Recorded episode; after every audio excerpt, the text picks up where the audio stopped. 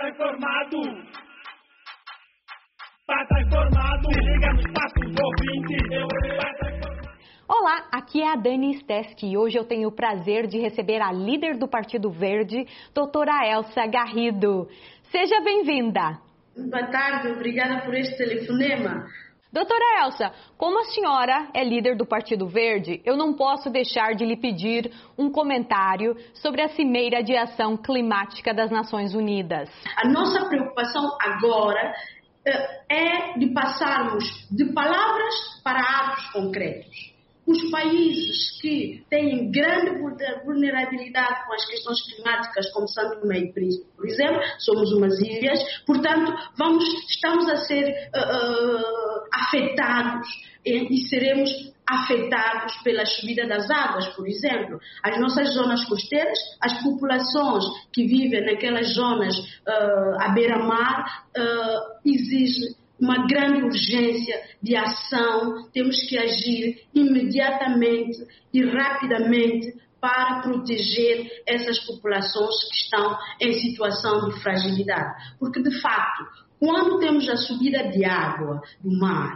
uh, riscamos inundações, riscamos submersão hein, de habitações das pessoas que ali vivem. Portanto, são preocupações graves e peço uh, que essa cimeira foi uma boa iniciativa do, do Sr. Guterres, secretário-geral das Nações Unidas, mas é preciso que os decisores políticos, que todos os líderes mundiais decidem agir e muito depressa antes que grandes, grandes catástrofes começam a chegar. Por enquanto, em Santo Meio Príncipe, alguns esforços estão a ser feitos, mas não é suficiente. Quais esforços, mesmo... doutora Elsa Garrido, quais esforços que estão sendo feitos hoje em Santo Tomé e Príncipe para combater as mudanças climáticas?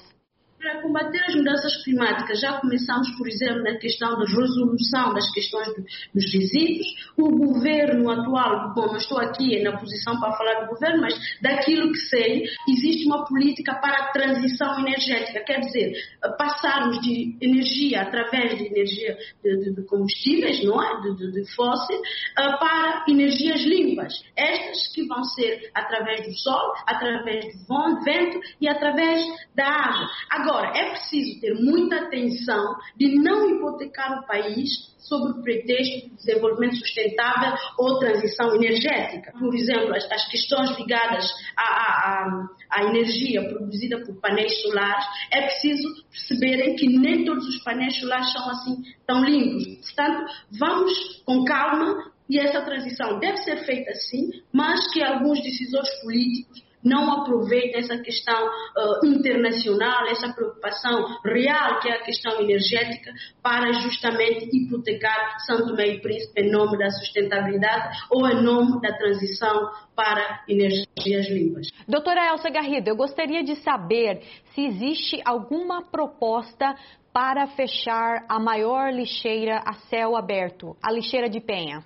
A questão da lixeira da Penha, é preciso saber que a lixeira da Penha existe há 30 anos. A questão da lixeira de Penha é uma questão que logo à primeira hora que este governo tomou posse, uh, eu como líder do Partido dos Verdes, presidente reeleito, automaticamente com a, nova, com a direção fomos ter com o primeiro-ministro atual e uma das questões abordadas foi a lixeira de Penha. Obviamente todos nós, aqueles profissionais que trabalham neste assunto, sabem que a lixeira de Penha não basta simplesmente fazer um espetáculo através dos mídias sem propor solução. Não basta simplesmente fechar. É preciso sabermos fechar sim, mas em que condição fechar. Porque esta lixeira tem resíduos perigosos, tem resíduos hospitalares e tem também resíduos biológicos. Agora, se os decisores políticos fazem de conta que estão a dormir, esgotamos todos os recursos e só depois dos recursos serem esgotados,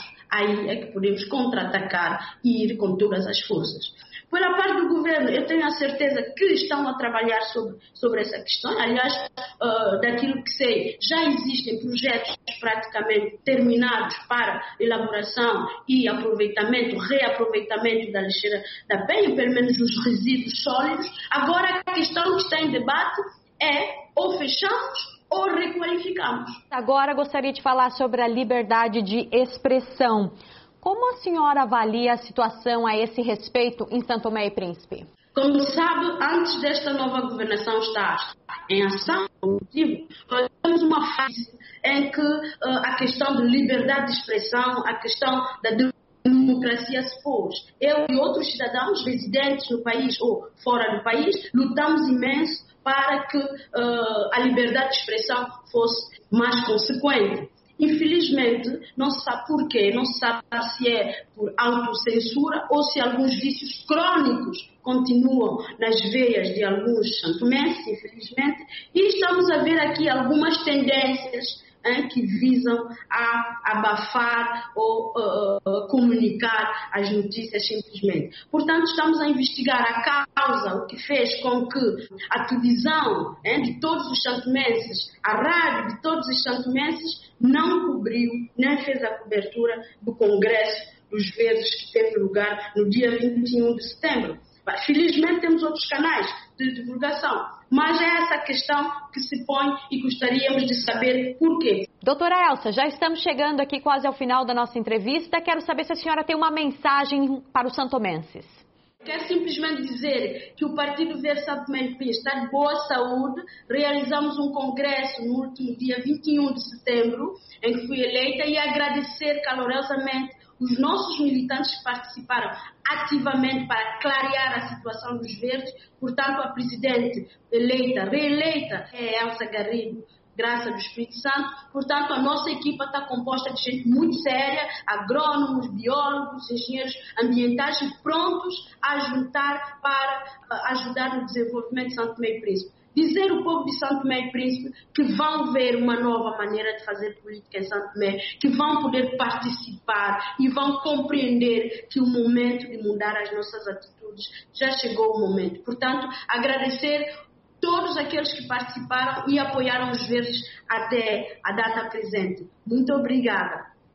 Doutora Elsa, foi um prazer tê-la aqui na Voz da América. Muito obrigada e obrigada pelo telefonema, não é? Em direto dos Estados Unidos. É, é, é muita simpatia. Muito obrigada.